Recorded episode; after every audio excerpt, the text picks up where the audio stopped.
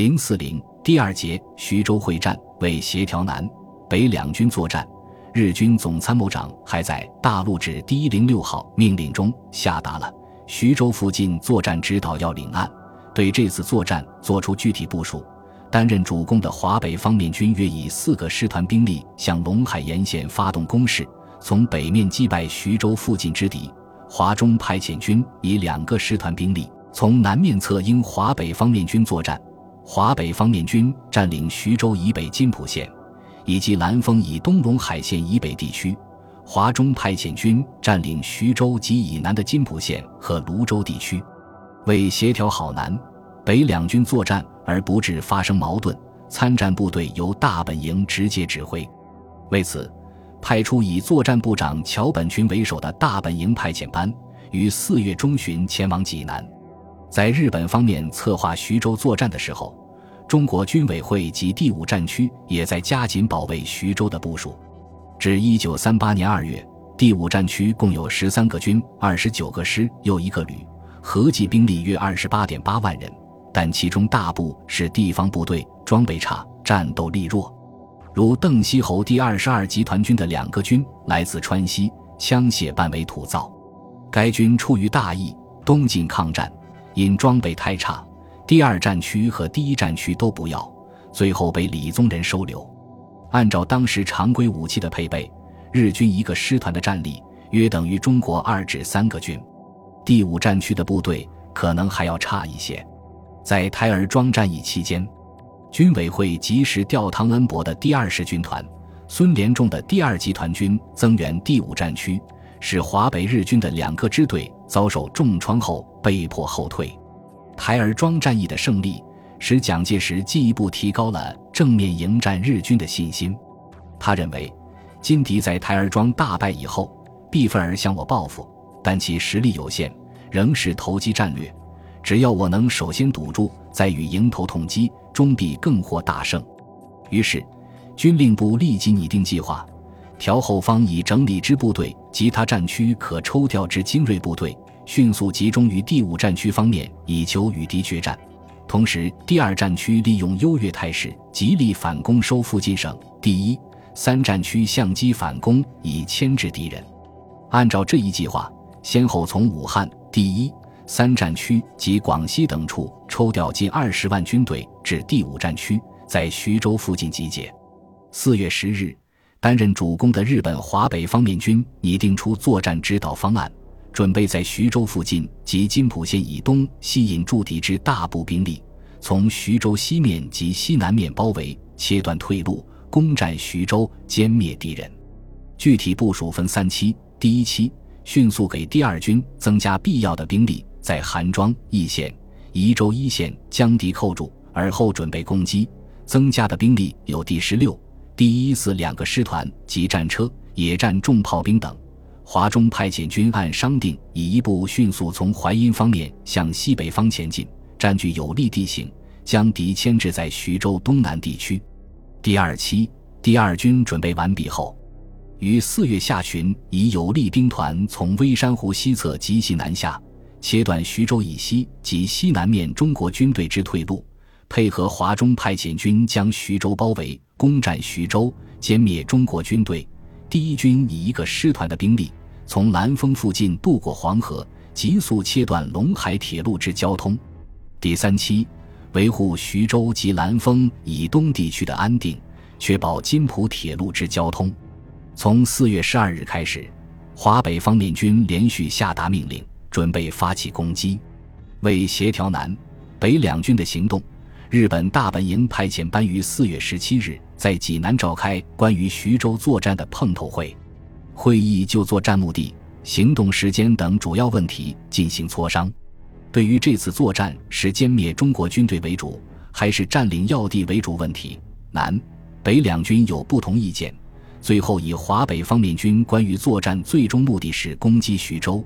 消灭敌人是未达到此目的的手段的提法为行动准则。关于作战时间，因各军情况不同，难于统一。大致从四月十六日发动，总攻击约在五月十五日左右开始。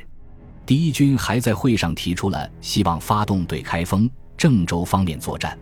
日本华中派遣军为准备徐州作战，根据碰头会上商定之事项，于四月二十四日制定会战计划，决定以第九、第十三师团为主力，同时向蒙城一线推进。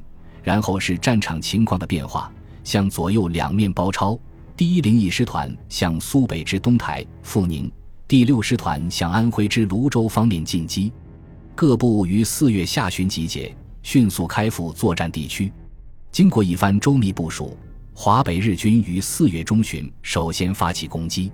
在台儿庄战败后撤的第十师团，经休整补充、增强兵力后，于四月十八日再次向台儿庄攻击，遭到汤恩伯指挥的第二十军团和孙连仲指挥的第二集团军各部的顽强阻击。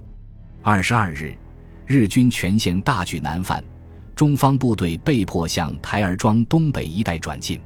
中方第六十军在台儿庄以东支线，左右联系第五十一军、第二十军团共同阻敌，徐州东北情势方得以稳定。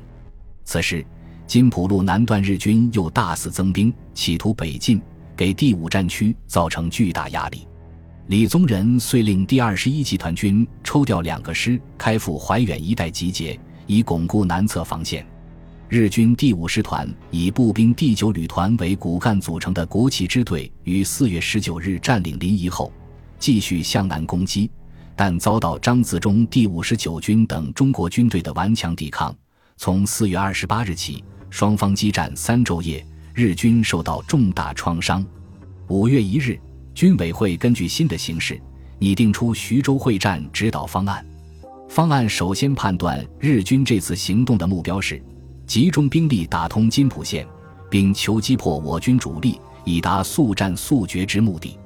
日军调动的兵力有四种可能：仅以现有鲁南兵力继续攻击，再抽调其他战场兵力，仍有鲁南攻击；抽调更多兵力孤注一掷，同时在淮南方面发动助攻。我军作战方针是，以阻止敌打通津浦路之目的，行攻势防御。如敌大举增兵，则应避免决战，逐次抵抗，以消耗敌之战力。同时，在武汉及郑州以西集结兵力，准备诱敌深入与之作战。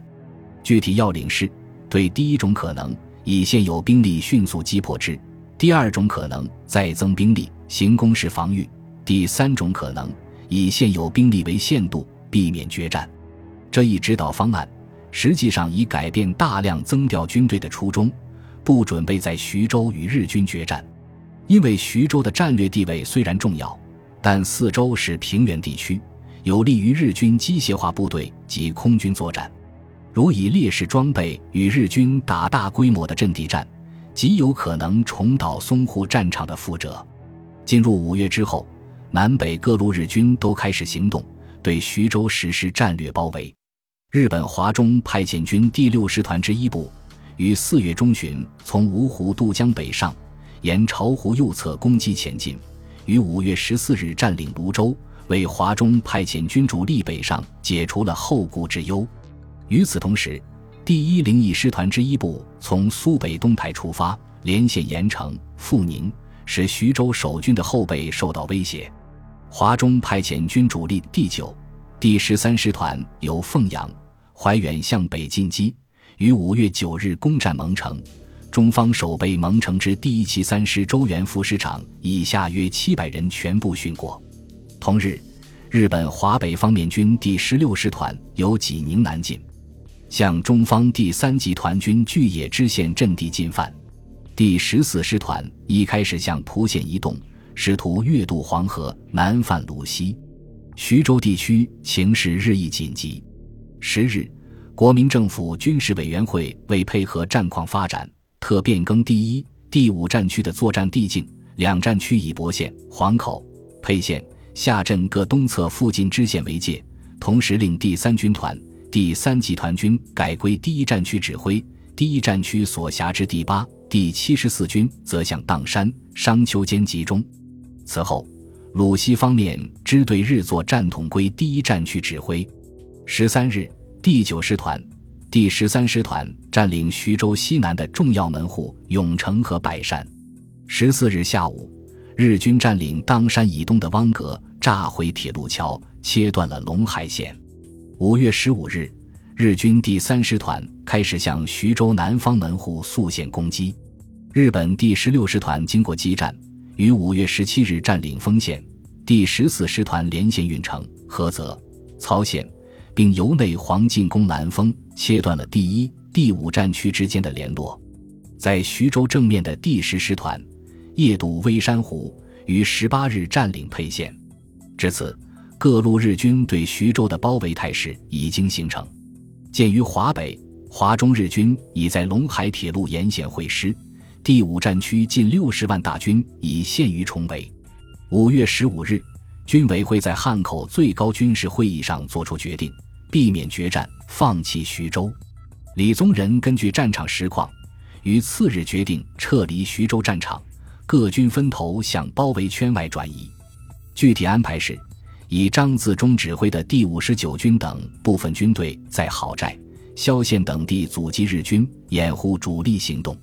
其余各军的行动方案为：以第二、第二十二集团军等组成鲁南兵团，由孙连仲为总指挥，守备徐州，掩护大军撤退；以第二十军团等部组成的陇海兵团，由汤恩伯为总指挥，向西南的博县、淮阳一带转移；以第二十一集团军等部组成的淮北兵团，由廖磊为总指挥，由宿县向颍上、凤台方向转移；由第二十六。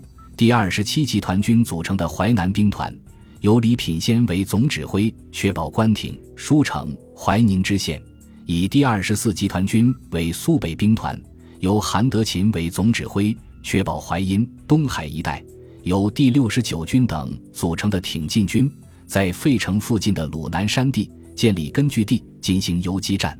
在第五战区各军分路撤退之时，日军迅速向徐州合围。